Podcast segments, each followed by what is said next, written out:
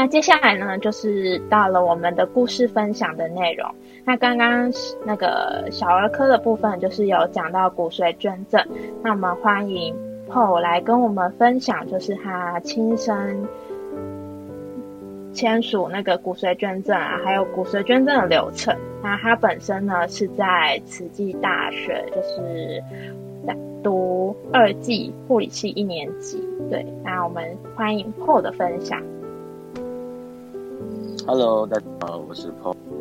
那今天我想要分享的是呃关于骨髓捐骨髓的一些小小的故事跟一些呃流程内容。那我为什么会有想要捐骨髓？是因为在我十几岁的时候，那时候看到那个实际的那个就是他们有在分享，就是骨髓相见欢，就是呃配对到之后五年如果都很 OK 的话，他们会办一场捐赠者跟受赠者的相见欢。那我是。刚好看到那一场，所以我我被那个感动。那那时候我就想说，哦，好吧，刚好如果那时候也快十八岁了，所以就想说，哦，那十八岁我去做一个骨髓捐赠的一个活动。那那时候也就想说了，其实做这个捐赠不是不是只救了一个人，其实是救了一个一个一个大家庭，因为一个家会为一个人可能会有一些上面的一些困扰，会有一些压力啊，所以其实我是。这样的话，如果配对成功的话，其实是拯救一个家庭。那我目前还是在等待配对中。那在我想讲的是，就是捐赠者其实他有一些条件，那他有五个条件。那第一个就是你你要有充分了解他这个意义还有的过程，然后你要强烈的意愿，你就是不要说一开始 OK 你说好了我想捐赠，但后来你配对到了之后，他再次联络你的时候，你就说呃你就。想拒绝的话，其实是给一个受赠者一个希望，又是给了他一个绝望。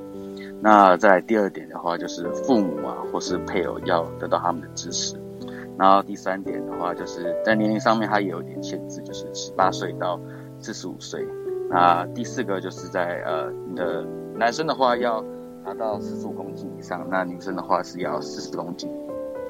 那最后一个就是，如果你曾经有。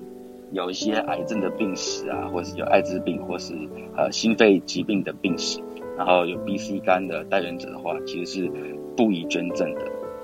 好，那呃这个捐赠方式它其实有分两种。那第一个这两种，刚 Iris Iris 老师有提到，就是一个是骨髓干细胞的捐赠，跟一个周边血的干细胞。那第一个呃骨髓干细胞的话，其实很多人都以为说。呃，好像是抽龙骨髓啦，是抽脊椎啦。那其实不是，它是它是以一种啊，它是以全身麻醉的方式，然后去抽取那个长骨的那个骨髓干细胞。那你抽的这个量大概是依照呃受赠者的体重来去取衡。那通常会大部分都是六百到一千五百 CC 对。那所以你要在捐赠的前三周，你要先到你的。住的附近的捐血中心，或是你到呃医院去呃直接医院去做那个备血的动作，那就是因为之后你要呃输血用的。那再来就是你抽完之后呢，你要平躺六到八小时。那你抽你抽了这个骨髓干细胞，它通常会在四周内它就可以自然的生长。那第二个就是刚刚讲到的周边血的干细胞，那其实它是很像。呃，血小板的捐赠，如果有去做过这个捐赠，就可能会比较能体会啊。那通常啊，它就是以一个血液分离机，然后你要在捐赠的前五天，呃，这五天这五天每天都要注射一个叫做白血球生长激素。那其实这个生长激素，它是除了刺激啊造血干细胞生长，那它其实也是可以让这个干细胞它跑到周边血管。然后就可以让那个协议分离机做处理，然后来收集。那再来是我要讲到捐赠流程，就是我有我有做到的部分哦，那就是其实呃慈济会在不定时，呃，它会在每个社区，就是每个区域，它会有个呃社区的那个社站。那如果你平常如果你有想要捐赠的话，其实你是可以上网去联络的话，打电话跟他们讲，然后他们就会有医护人员来帮你抽，然后跟你讲解这个过程。那我目前的话就是只做到呃抽十 c 十 cc 的血，就是到社区设站的时候去抽血，然后去做那个检验 HLA 的检验。那目前还是等待配对中。那如果你配对到的话，那个他们会联络你，然后会打电话跟你说，哦，那个你有呃有有受赠者跟你配对到了。那通常我有遇过，就是可能有人已经忘记了，因为大概他是十八岁的时候他就去捐，但是他可能三十几、四十几的时候才就是才那时候刚好有配对到，然后他就就就会说，哎，就是他怀疑是诈骗集团，然后后来他去再去再去打去确认说，哦，其实不是诈骗集团，是他以前呃就是有有有捐赠，但是他忘记了，所以如果你有收到这个电话。你你也可以去做确认啊，但通常就是你以前有捐赠过，那再就是如果你再次就是你配对到的话，他会再次跟你抽血，然后再去做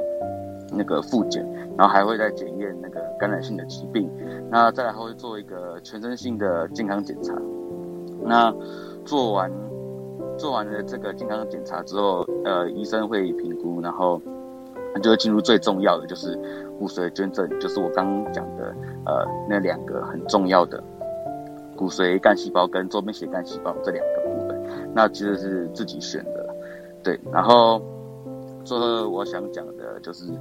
哎，其实身身边也是有一些朋友也是有，就是去抽血配对，但其实很多都大部分都是没有配对到。那有一个很特别，我我朋友他呃被通知三次说哦你配对到了，但是。他再次去抽血的时候，呃，又没有，又共估了。所以，其实这要讲的就是这个姻缘缘分，其实是就是看你自己的，对对，不一定是每个人都很有缘分，对。那最后就是在呃，你如果你配对成功，也捐成功，然后追踪个，还要追踪五年，那这五年之后，慈济就会办一个那个相见欢的活动，你就会跟你的受赠者相见欢，然后会办一个活动。那其实，其实这个你配配对到的这个人，你也不知道他的他的可能他长怎样啊，或是高矮胖瘦还是什么的，你完全不知道。是你在这个相见欢的时候，你才会知道。所以其实蛮特别。然后其实呃不是走台湾哦，是全世界。这个是慈济骨髓资料库，它是全世界都有的。对。那我今天的分享就到这。就是谢谢 Paul 让我们认识了骨髓捐赠的东西，然后他也分享了他亲身经验啊，目前正在等待配对当中，对，希望能等到有缘人。那接下来呢，就我们再来欢迎一个刚刚讲到大体捐赠的家属，那我们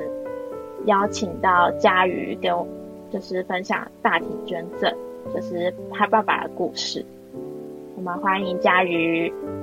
Hello，各位大家好，我是佳瑜。我爸嗯，在一百零五年的时候去当了大体老师，然后因为他活着的时候他就签署实际的大地捐赠卡，可是他走之后，我们依照他医院联络的实际，可是实际来的时候就说，嗯，他大体太瘦了，所以不能捐赠。那我们就另外联络了高医大，然后高医大说他可以，那我们就送去高医大。然后后来我们就签，嗯，当天我们就签署了相关需要的文件啊，或者是他需要告知我们家属的一些东西，或者是他会帮我爸服务的一些东西之后，就就我们就走了，我们就带着他的灵魂，先带着他灵魂回家。然后三年后我们去接他的时候，其实那时候我一开始。接到通知说哦，三年后我们要去接。接到那份通知说我们要去接他的时候，我想说应该也没有多少人吧。结果，哎，我去的时候，因为我们那时候有点小迟到，那个我们不小心去到那高一的地下道的停车场，我们不小心去错地方了，应该是去高雄医学院的医学大学的停车场。后来我们就有点小迟到，后来他是在办在地下室。结果我们就有点小知道，结果进去我一看，哇，超级多人，然后超级多人在分享这些大体捐赠啊、器捐捐器官捐赠的故事，然后也有学生啊、教授啊、那些受捐者啊，感谢我们这些大的捐赠跟器官捐赠的故事。然后他之后他因为他会去送去火化嘛，一定会把我爸送去火化。然后我发现他们做呃关于丧礼之间丧礼跟葬礼这件事这件事情，我我以为他们会有点就是简单的办，可是我发现该做的他们都会做，比如说师傅诵经啊、点鼓啊，或者是叫他该回家之类的，他其实都做好。我的分享就这样。嗯那时候在小冬瓜的房间认识了佳宇，那佳宇就有分享，嘿，他其实他爸爸生前的时候就有跟就是儿女讲说，他不想要办告别式，然后爸爸也自己偷偷摸摸的去签了那个慈济的大体老师，对这个流程，我们也请佳宇分享。哦，他就是就是有潜移默化，我们跟他跟我们说他大体会，反正他就三不五时呢，就是他就他圈他就圈着那个大体捐赠卡，那三不五时三不五时呢，他就会把那张卡拿出来给我们瞪一下，说我要圈这个哦，你们一定要把我大体捐赠出去哦，然后就潜移默化吧，然后我们就也不会认为这件事情是一件不好的事情，因为我们看你知道。在网络上或者是电视上，在生活上，你真的看太多生死了。然后在家，我们家属在我们家族里面，也就是相继有人过，相继真的是有人，就是十几年来就是相继有人过世。然后我们就觉得说，真的是每次办那丧礼、葬礼，大家的家族们、长辈们都会吵架。我觉得那个真的是太太恼人了。然后我觉得，就像我爸。说的就是简单告别是简单的办就好了，然后刚看真真的啊就这样子啊，该来看的就是会来看，而且我们那时候也没有收收那个电影，就是我们没有收那个白包，我们都拒绝收，然后就是给爸给我爸很简单的办酒。那你们就是那时候。就大体捐赠完嘛，那后续就是医学院不是有给你们一些就是补助啊那些，就就小小一笔补助，有六位数，那这也算是对那个后续的那个那个丧葬补助吧，嗯，对啊，对对，那应该是算是丧葬补助，我也认为那应该是丧葬补助啊，其实其实十万块其实也可以办得很好。但是我爸就是不想要张扬，他我们就是给他简单的办。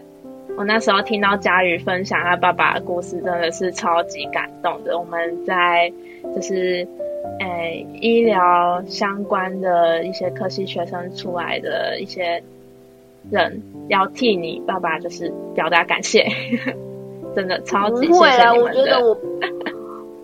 我爸哈，他可能吃槟，我觉得他因为他会抽烟喝酒吃槟榔，他可能觉得。他活在世界上，他需要还一点功德在这个世界上，所以他才去做这件事情啊！哇，我觉得他他的想法是这样子，他觉得他可能对我们没有，他们没有给我，我觉得他他可能觉得他没有给我们很富裕的家庭，可是我觉得我我认为我我的生活是，我从小到大，我觉得我爸给我的教育是很棒的，虽然我们没有过得很富裕。但我觉得那是很棒，他可能觉得我可能跟他要，呃，虽然我们都可能靠着什么补助啊，或者是学贷呀，或在考在上学啊，或者是什么之类，但是我觉得我们真的，他可能就是有点想要留一点点给我们一点点，不想要留负担给我们，又想要留功德在这世界上。对我听完你的故事，我觉得就是这样。我觉得你爸妈是一个很可爱、很潇洒，然后嗯，就是个很正向的一个人。然后我觉得你也有他的嗯特质的影子在，从你身上我们看得到。嗯嗯嗯，我我以后也打算就像这样子大体捐赠。我觉得真的没有必要会来看你，就是会来看你。那你不如就是你知道吗？毕竟现在好，现在我我的想法是，为什么我要捐赠大体？可以可以分享吗？可以啊，很棒。因为，因为我们，我现我是我心是有，哎，我不知道这样，我是因为我有打过疫苗了，打过那个新冠肺炎的，也我打 A D。那我想说，如果我有打过疫苗，那我对大体解剖会不会更有，就是深度的那个，就对医学上的贡献吗？对对对对对对。嗯，会吗？不会。嗯，这可能要五年、十年，或是事情发生的时候，对，嗯，哦，那个对我效果就是想干，我就是当给给，哼哼哼，对，给人家当实验也不错。因为疫苗效力还是有一定的那个会有慢慢的半衰期啦，对，那所以还是要再持续补接种的部分。嗯，可是你要想，可是，嗯，可是你想哈，我说病身上，假如我身上可能真的有抗体，哎，对啊，那也不能捐赠，对不对？现在那个就是，对，对不对？哦，好，没事没事，那我没事，我就只是想要说做个工，如果我以后想要做。大体捐赠的话，我就是想要做给奉献给社会，做个做功德这样子。对，因为其实我们都在我们在医学院，其实都有接呃接受过大体实习的那个区的区块的经验。那呃，我之前的遇过的经验有一些是无名氏的部分，其实也都是嗯我们经验学习的一个很重要的一个老师。对，那在这个。对大呃大体捐赠的其实哦，我记得当初会有一个仪式，就是也是对大体老师的一个尊敬的一个嗯祭拜的仪式。我想说，因为 Paul 还在护理学校那个实际的那个做法，我觉得我们可以听听看，Paul 方便分享吗？哎哎，你说分享？对大体捐赠之后，我们不是会做大体解剖的课吗？哦，对对。哎，我超好奇的，跟我讲一下。嗯，对，没有，就是呃，其实就是我们会很尊重，就是每个大体老师，然后所以我们在解剖前，我们都会做一个一个呃佛教的仪式，然后在缝合完之后，也会再做一个呃回向的仪式，就是回向给大体老师，就是我们很尊敬他这样子，对，这就是慈济会做的。那会有哪些流程？就是什么仪式吗？会有师傅带领，然后会会念经啊，会诵经给这个大体老师。对，对，我记得有个感谢的那个呃仪式的过程，好像好像也会稍微礼拜他。那是一个很隆重、很庄严的一个气氛。对，然后我们就会怀着嗯审慎的心去面对大体结果这堂课，就嗯会很。那我想问你们。你们如果知道你们有一堂的，嗯，可下一堂课是大体捐赠的第一堂，那你们的那个心情是如何啊？哦，你还记得吗？心情我都平常心诶，我没有，就是，诶，看大体老师，呃，我都蛮平常心的，就是我也是就是要对他很尊敬啊，毕竟这是。就是给我们来研究，然后给我们看他呃身体里面的血管啊，他的器官啊，对，所以我们要对他非常的呃尊敬，对，怎么说？我知道你们一定会尊敬，可是你们会不会有一丝的感到害怕？我个人可以分享，我可以分享一下。好啊，潘医师，呃，我我因为我们那个医学系他在做那个大体老师的学习，就解剖的时候。我们是比较是第一手，就是说那个大小老师他做完一些处理，就是他们会用福马林嘛，吼，然后帮他做一些防腐的处理之后，再送到我们面前。那在第一堂解剖课之前，其实我们会去拜访这个大体老师的家属，然后会看看这个老这个老师，呃，他在呃往生前的一些照片跟一些故事，所以我们知道大体老师本来长怎样。那在上那个第一堂课的时候，我印象非常深刻，就是每一个老师他都是盖着一个布，然后是白色的。那我们就坐在老师的旁边，然后要先看那个步骤，我们就要开始解剖。然后掀开的那一刹那，其实我有点吓到。当然，先开前我们很紧张，因为那时候我才大学三年级吧，哈，就从来没有看过，也没有上过这个课，然后。呃，很紧张，然后打开那一刹那，我真的是吓一大跳，因为经过处理之后的状态跟原本的呃照片什么的都已经差非常非常多，然后皮肤的颜色是有一点呃深棕色，大家可能会没有办法想象我们在做那个解剖。那当下其实我有一点想哭嘛，对，就会有一种哇，原来我们呃人的灵魂离开之后，剩下的这副躯壳，呃呃是会变成这个样子。然后，但是因为我们是要学习的，只有第一堂课有这个心情，后面基本上已经完全没有任何心思，就是一直在想我要去找哪个血管，我要去找哪一个气管。但是后面到后面的心情就已经是等下考试会被老师电哪一个部分。对，但是第一第一堂课是那个震撼的那个感觉，我到今天都还是很深刻，所以我也可以很理解，就是在最后一堂课，就是我们把大屌丝都呃完整的归，尽量的复原，我会再请家属来看他们。那掀开布的那一刹那，大家在见到自己的亲人的时候，也都是呃。大家的情绪都还是会会很力很强，然后都还是会现场都还是会落泪啊等等这些都会出现，所以那个那个冲击感到现在我都还很难忘，这样子分享给大家。知道了，谢谢潘医师。对，大家分享都好棒，好棒的分享。嗯，我们雨雨晴上来了，也要帮我们分享吗？哎，对对对，大家好，我是雨晴哦。我基本上对大体老师这一块也是蛮有感触的，因为呃，我们相对我不知道每一间学校应该不太一样，那但是我们学校是之前跟中山一合作，所以我们嗯是解剖老师特别去帮我们瞧到可以去参加这个大体的课程。所以第一次去的时候，呃，心情是蛮激动的，因为，呃，没有看过，然后会带着有一点敬畏的心，然后但是又是一股学习的心，所以这其实有一点冲击。然后那个时候进去，呃，老师也会跟我们讲解，然后还有现场的气氛，就是刚刚潘医师有提到，就是会有那个福马林的味道，然后。印象蛮深刻的是，有其中一位老师直接开那个，里面是冰柜，通通都是，就是很多大体老师这样，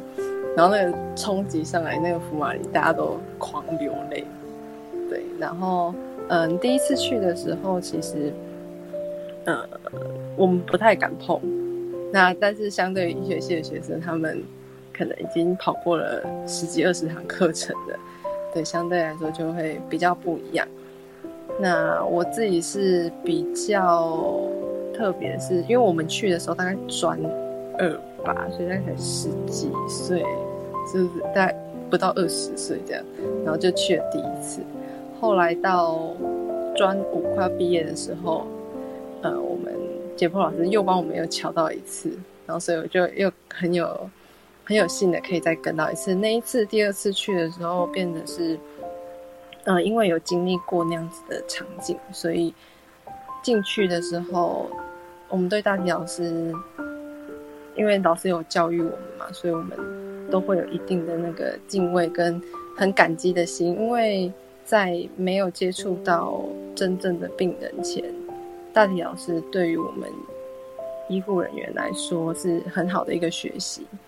对，虽然说还是会有一些落差，但是，呃，还是可以透过大体老师的，让我们可以有比较基础的了解。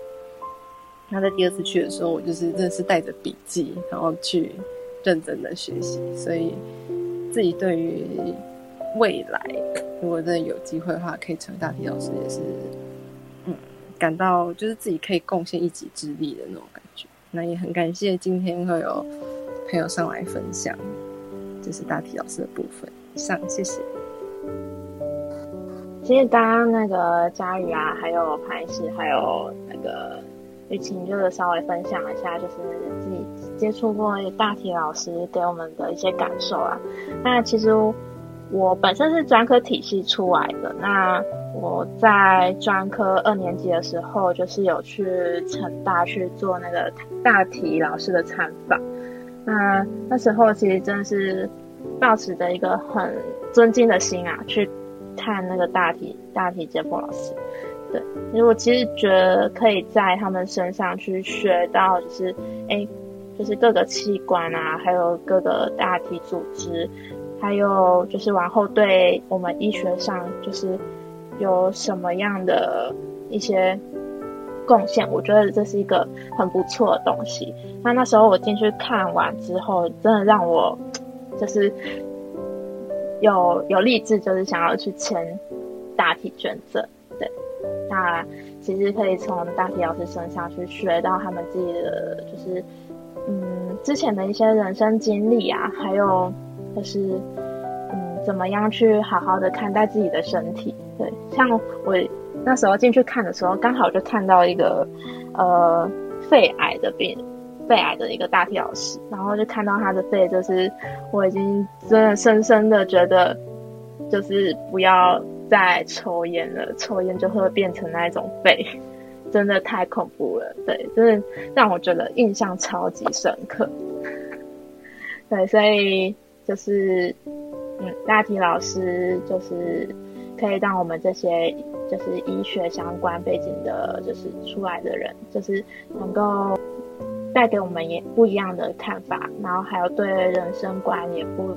就是有不一样的感受，所以真的很谢谢你们。对，然后也很谢谢有骨髓捐赠的，对，然后分享给大家。对，那今天的内容呢，就是在讲说器官捐赠啊的一些相关流程，还有自己像科普小产婆的。自身经历的分享，对，他也带到了就是器官捐赠的那个小工作小组的一些内容，还有剧情的分享，他还有艾瑞斯对于儿科还有青青医师的一些分享的内容，希望借由今天主题，然后带给大家不一样的呃回回馈，对，那大家有什么样的 Q&A 可以提上？提问题出来哦。嗯，对我其实也想要稍微呃简单做个回顾一下，就是我觉得我们陆陆续续看了蛮多这类的主题，然后尤其今天的主题就是有一些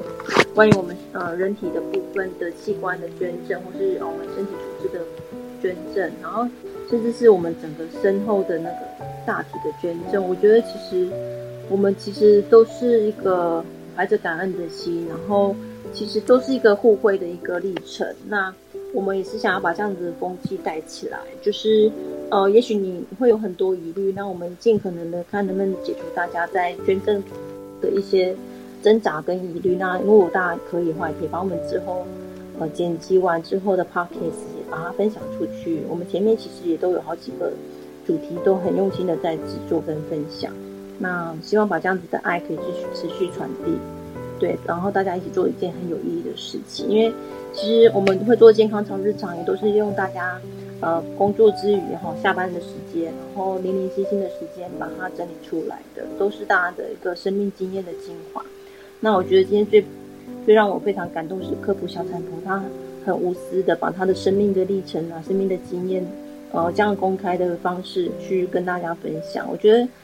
呃，对，就是非常感动这样子。然后有很多医疗的伙伴在线上的各位，其实大家也都是用自己的生命经验在在把这样的讯息传递给大家。对，所以我觉得如果大家可以的话，也是持续支持我们，继续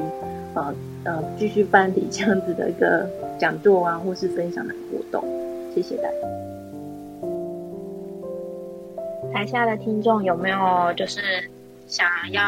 提问题的，欢迎就是小飞机给 Sarah 姐。那其实，在这一个礼拜啊，我们就是各个房间宣传，其实有听到大家就是嗯正在思考要不要签署呃器官捐赠，然后还有一些像是我们前几个礼拜提到的那个安宁啊，还有那个放弃急救同意书，还有预立医疗，对。那希望借由这几个礼拜的主题，能够带给你们就是不一样的想法，然后也能够借由这个这几个主题听完之后，让你们有动力去各个医疗院所签署。对，就是希希望就是我们的节目能够带给你们，就是有这股动力去执行。对，然后也欢迎大家，如果你们真的想要就是上来分享的话，也欢迎大家写在把你们问题写在拜友上面，然后按举手，我们邀请你上来。有一个朋友很认真的分享，我看他背景是呃器官捐赠移植中心，你要跟我们分享故事吗？嗯，大家好，我先自我介绍一下。呃，我是十二年前的时候发病，那我的病应该应该是说，当时在大学的时候是诊断出肾丝球肾炎，那呃呃那个时候应该算是急性肾衰竭，但是因为。但是因为自己无法接受，所以后来就变成慢性肾衰竭。那之后就一直规律的在透析。那我等待器官移植是等待了六年，然后目前移植第七年。嗯，然后之后就是因为我刚刚就是。边做笔记，就是可能，可能刚刚大家在讲的时候，然后我边做笔记，然后有一些我想要补充的地方。那因为我自我自己后来也有加入，就是器官移植登录中心的志工，所以我算是第一线，就是可以跟民众接触，就是因为我有在劝募，劝募就是。我们每年暑假的时候都会环台的宣传弃捐，然后会到各大医院去做所谓的器官宣导，然后所以我会第一线的就是跟民众接接触，然后希望就是可以透过更多人的签署，然后会增加就是签署率，嗯，然后比较多。我想要补充的就是，刚刚比较少提到，就是很多民众其实在问，就是要如何可以成为捐赠者？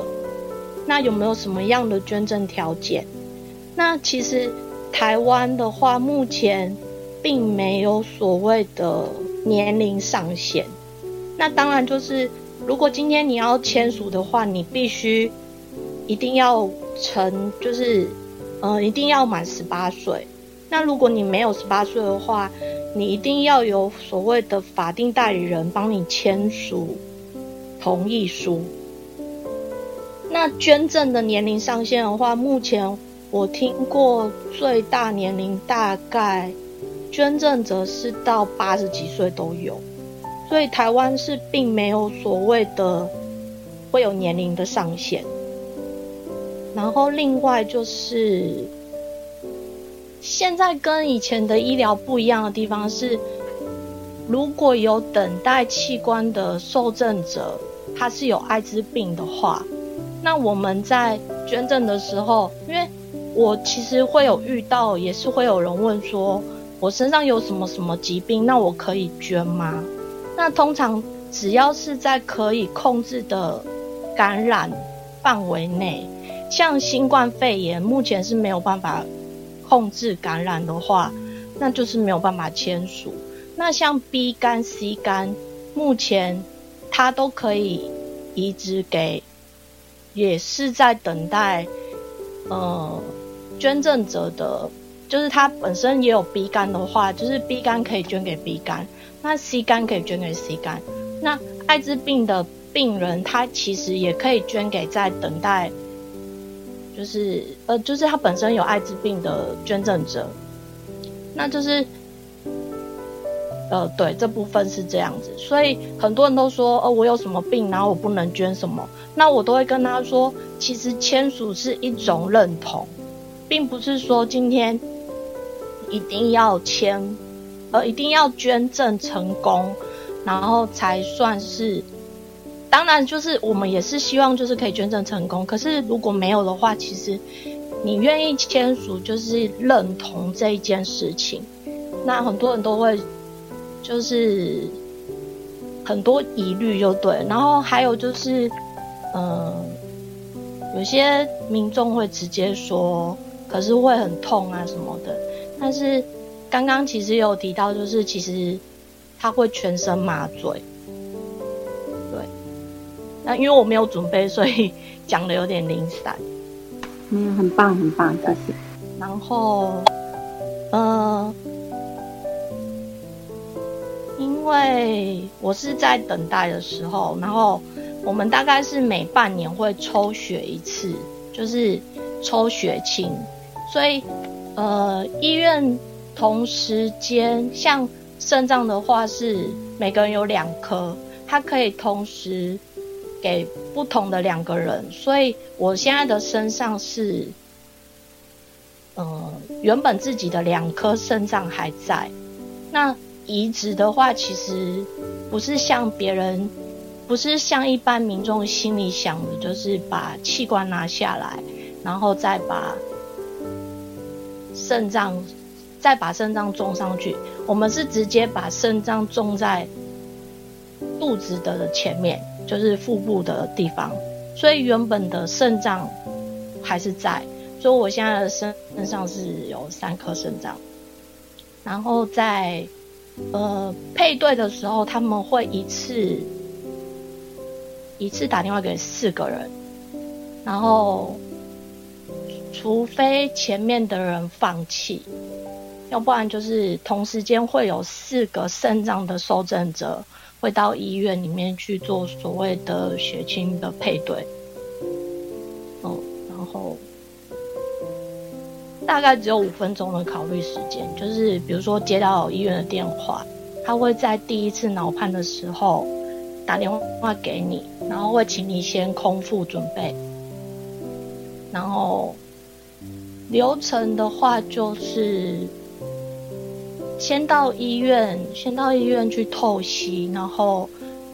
确定他们还会再做所谓的第二次的抽血。那确定都没有问题之后，我们才可以做所谓的进去手术室里面的一些的，就是准备这样子。嗯，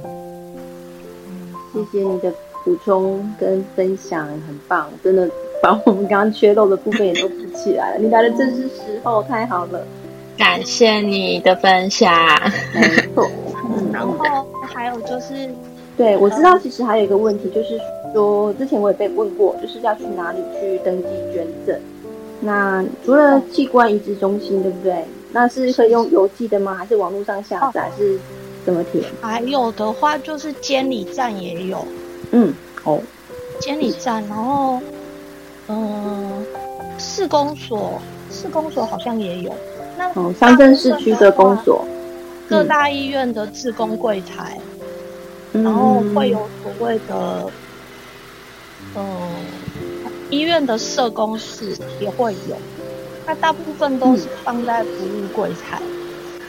嗯，然后他会跟安宁，嗯，他会跟安宁聊安宁，对对对对。那我补充一下，其实卫生所也有啊，可以索取这样子的表单，然后去做勾选登记，然后再邮寄出去，对不对？对，嗯，那网络上可以吗？网络上下载的话，我们也是建议，嗯，签完之后我们要邮寄回那个器官移植登录中心。然后还有一件事情很重要的就是，器官移植登录中心现在搬到南港，可是大家不用不用改地址，因为如果改地址的话，他们的他们的原本的那一张签署的那个同意书会变成。要另外再邮寄，改就对了，对，所以就不用改，因为他们会定期的回到原本的那个器官移植登录中心去收信，所以大家不用特地就是改到南港的地址，不用特地哦，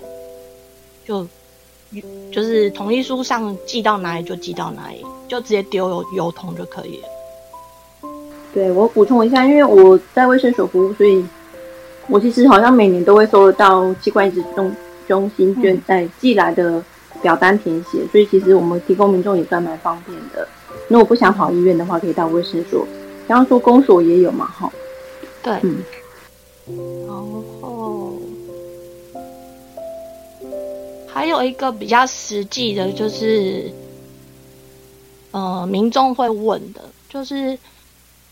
如果我签完了之后，然后家人不同意的话，到底可不可以捐？那我都会跟我都会跟那个就是民众说，其实还是要家人同意，因为不是医生，因为我们我们不会强行摘除，就是病人病人的器官，所以一定都会做到所谓的像生死接线员里面说的生死两生死相两相安，所以并不是说今天。今天你很想，然后就一定就一定可以完成这一件事情，所以都还是要靠很多的缘分。然后我都会建议说，呃，在有时候可能新闻新闻有一些比较重大事故的时候，然后可能刚好会有人在捐，像之前。之前的一些什么警察、国道警察的新闻出来的时候，就可以稍微跟家人说一下，就是呃，表达一下自己有这个意愿，然后婉转一点，不要不要太强硬的，就是一定非得要马上就是让家人逼，就是有点请他们一定要接受这一件事情，就是这种事情是一定要慢慢的沟通。对，没有错。对对对，所以还有一个哦，还有一点就是，因为签署的同意书上面会有一行字是写给家人的话。那我自己在宣导的时候，我都一定会跟民众讲说，呃，我会希望你把你想要写下来的字，就是用你把你想要讲的事情，然后写下来，因为这一张同意书。它之后会扫描成电子档，它会帮你放在你的健保卡里面。那当你要离，当哪一天就是真的不幸离开的时候，我们可以透过专业的人士，就是把这张扫描档就是叫出来，档案叫出来，然后给你的家人看，让你的家人知道说，这个真的就是你生前你自己有意识。有意识、有意愿的表达下，你自己同意写下来的，而且那个字迹是你的，不会有错。因为之前也有人讲说，有啊，他有写，可是问题是我怎么知道这张是不是他自己签的，还是别人帮他写的？那我就会跟他说，那你就把你的字写下来，那家人看到你的字迹，一定就会知道说，哎，对，这就是他写的，哎，那往往我听。有听过，就是分享最后决定可以捐成功的关键点，其实就是在于你写了哪一段，写了那一段话，那你上面写的字，其实就往往真的可能就是就是圆满的一个一个关键点，所以我都会跟民众说，呃，你可以坐在这边好好的想，然后。大部分我在劝募的时候，我的民众大概都是十张里面会有八张都会有写下，就是关于他们自己想要讲的话，那我都觉得很棒。嗯，很棒的补充，真的很受用。感谢感谢你的补充，让我刚刚讲的故事有用处了。对，更完整。对，好，那我们请 c d 做个结尾吧。好，好。其实很感谢大家，就是今天来参与我们的节目。那我们的主题就是叫“生死界线缘，留下你的器官，带着满满的祝福出嫁”，谈谈器官捐赠。那相信大家刚刚听了很多器官捐赠啊，还有骨髓捐赠、大体捐赠的一些分享。那其实可以给你们很棒的一些回馈啦。就是其实大体捐赠。还有器官捐赠、骨髓捐赠呢，其实都是可以让自己的器官啊，或者骨髓，还有那个大体老师这一块，就是可以做一些生命的延续。那希望这个延续呢，能够带给大家很多的爱啊，很多的嗯观点。对，那希望借由这个就是捐赠的这个主题，能够给大家不一样的就是内容这样子。对，那希望借由今天的主题呢，能够带给大家，然后。也借由今天的分享内容，我们有录成 podcast 啊，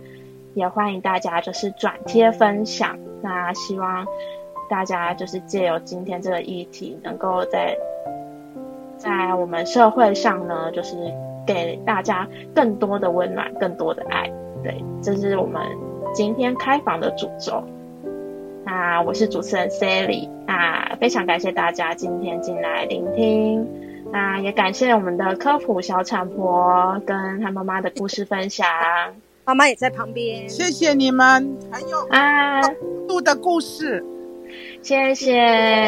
谢谢妈妈的分享，很棒的经验，太棒。对啊，超赞的。啊，我们谢谢玉林的那个我们的笔记小天使。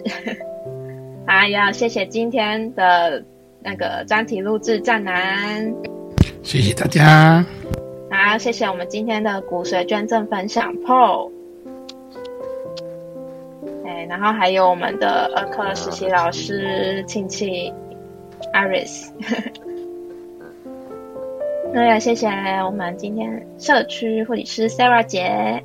嗨，谢谢大家，感谢大家参与。那谢谢我们这个房间的幕后推手李文清医师。睡着了，睡着了。对啦，好，还有谢谢第二位幕后推手潘迪志医师。嗯，那潘医师要现唱吗？潘医师都不在？还是潘医师要做整个回馈？真的，好吗？好吗？哦，我每次听到潘医师那一首《当我当知道为何受苦》的时候，我真的都会流泪，就是在治疗的过程。就是有时候很辛苦，然后我就觉得这首歌对我来说，就是即便到现在我，呃，就不是不是，即便就是从它出来到现在，我都很喜欢。就是我觉得对我来说，即到现在的治疗过程，这首歌又陪了我一个一个段落。嗯，耶，我们待会有请战男播放这首歌。对，我们比较期待那个潘医师现场。好，我们。然后还有谢谢我们今天前来分享的那个佳宇，就是分享大体捐赠。然后还有我们刚刚，还有我们刚刚上来就是分享他那个咪咪林分享那个器官捐赠的故事，感谢你们。还有刚刚的晴晴医师，对，真的是谢谢他大大的补充。对，那节目的片尾曲呢，我们就播放潘迪志医师词曲创作的《当你知道为何受苦》。好的，谢谢大家，我们请大家好好聆听这一首《当你知道为何受苦》。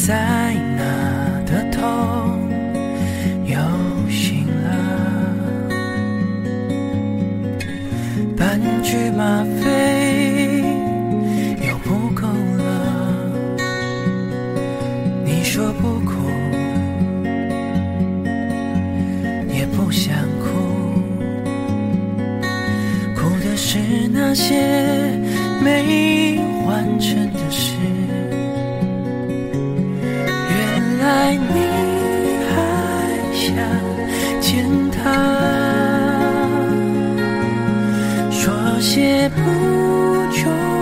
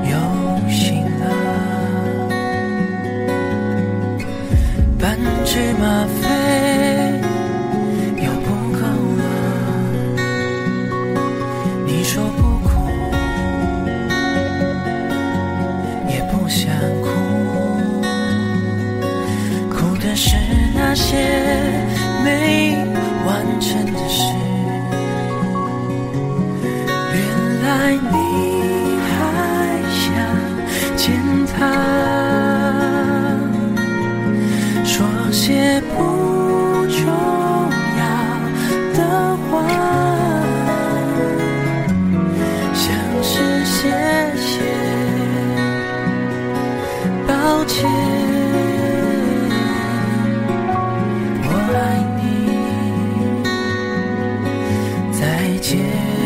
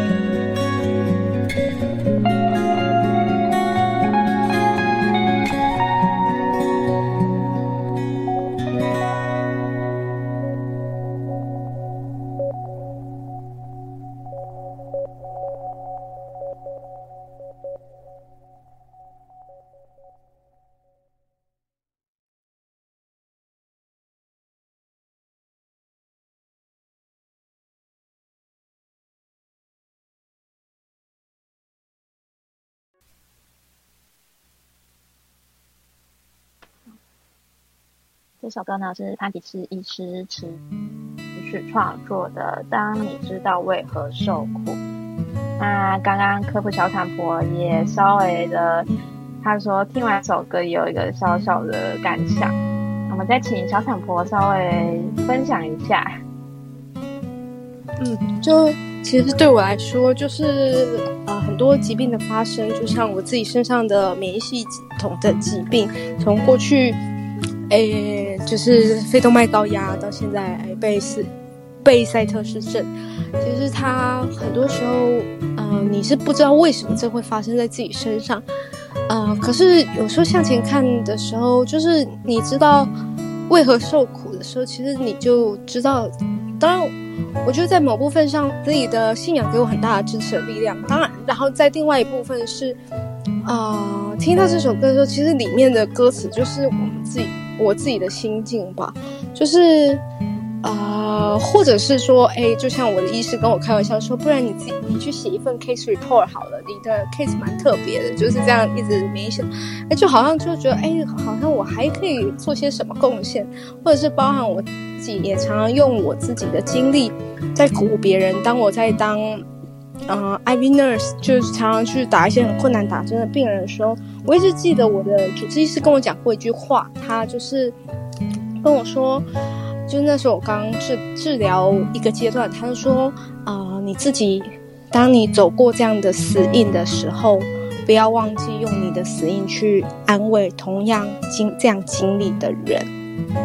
对，所以其实这首歌，然后再加上就是我是说，哎，像我现在我自己在从事护理工我助产工作的时候，其实呃就会觉得，哎，过去这一段受苦让。我的生命的深深厚度，或者是当我看待受苦的人，我可以用一个比较宽广甚至体谅的心，我可以知道他们为什么会有这些情绪的表现啊，这些的，我自己就会觉得说，哎，这个当然在痛的时候啊，也还是会很痛嘛，对，但是其实痛不完全会让我跟我的情绪交杂在一起，就是。我想就有一点像灵肉分离那样子，就是痛，它是痛，但是那只是我身体的状况，可是我的心依然可以是一个勇敢的、坚毅的人，然后来面对我前面的路，不管我还可以活得多长，我都还可以很勇敢的往前看。然后我知道我现在在承受的，就即便我的肉体它可能是就是一步一步是往辛苦的路，但是啊。但是我的心智其实是一天比一天更坚强的。嗯，感谢小草婆的分享。对，啊，今今天也蛮感谢大家，就是先来聆听我们的节目。对，那希望借由就是片尾曲的这首歌，能带带给大家就是感动的心情。对，那欢迎大家就是。follow 我们台上的 speaker，我们预计下周会就是安排妇女健康的讲座，欢迎大家来听，同一时间礼拜六晚上八点见。下周见，大家拜拜。谢谢大家，拜拜。大家拜拜，晚安喽。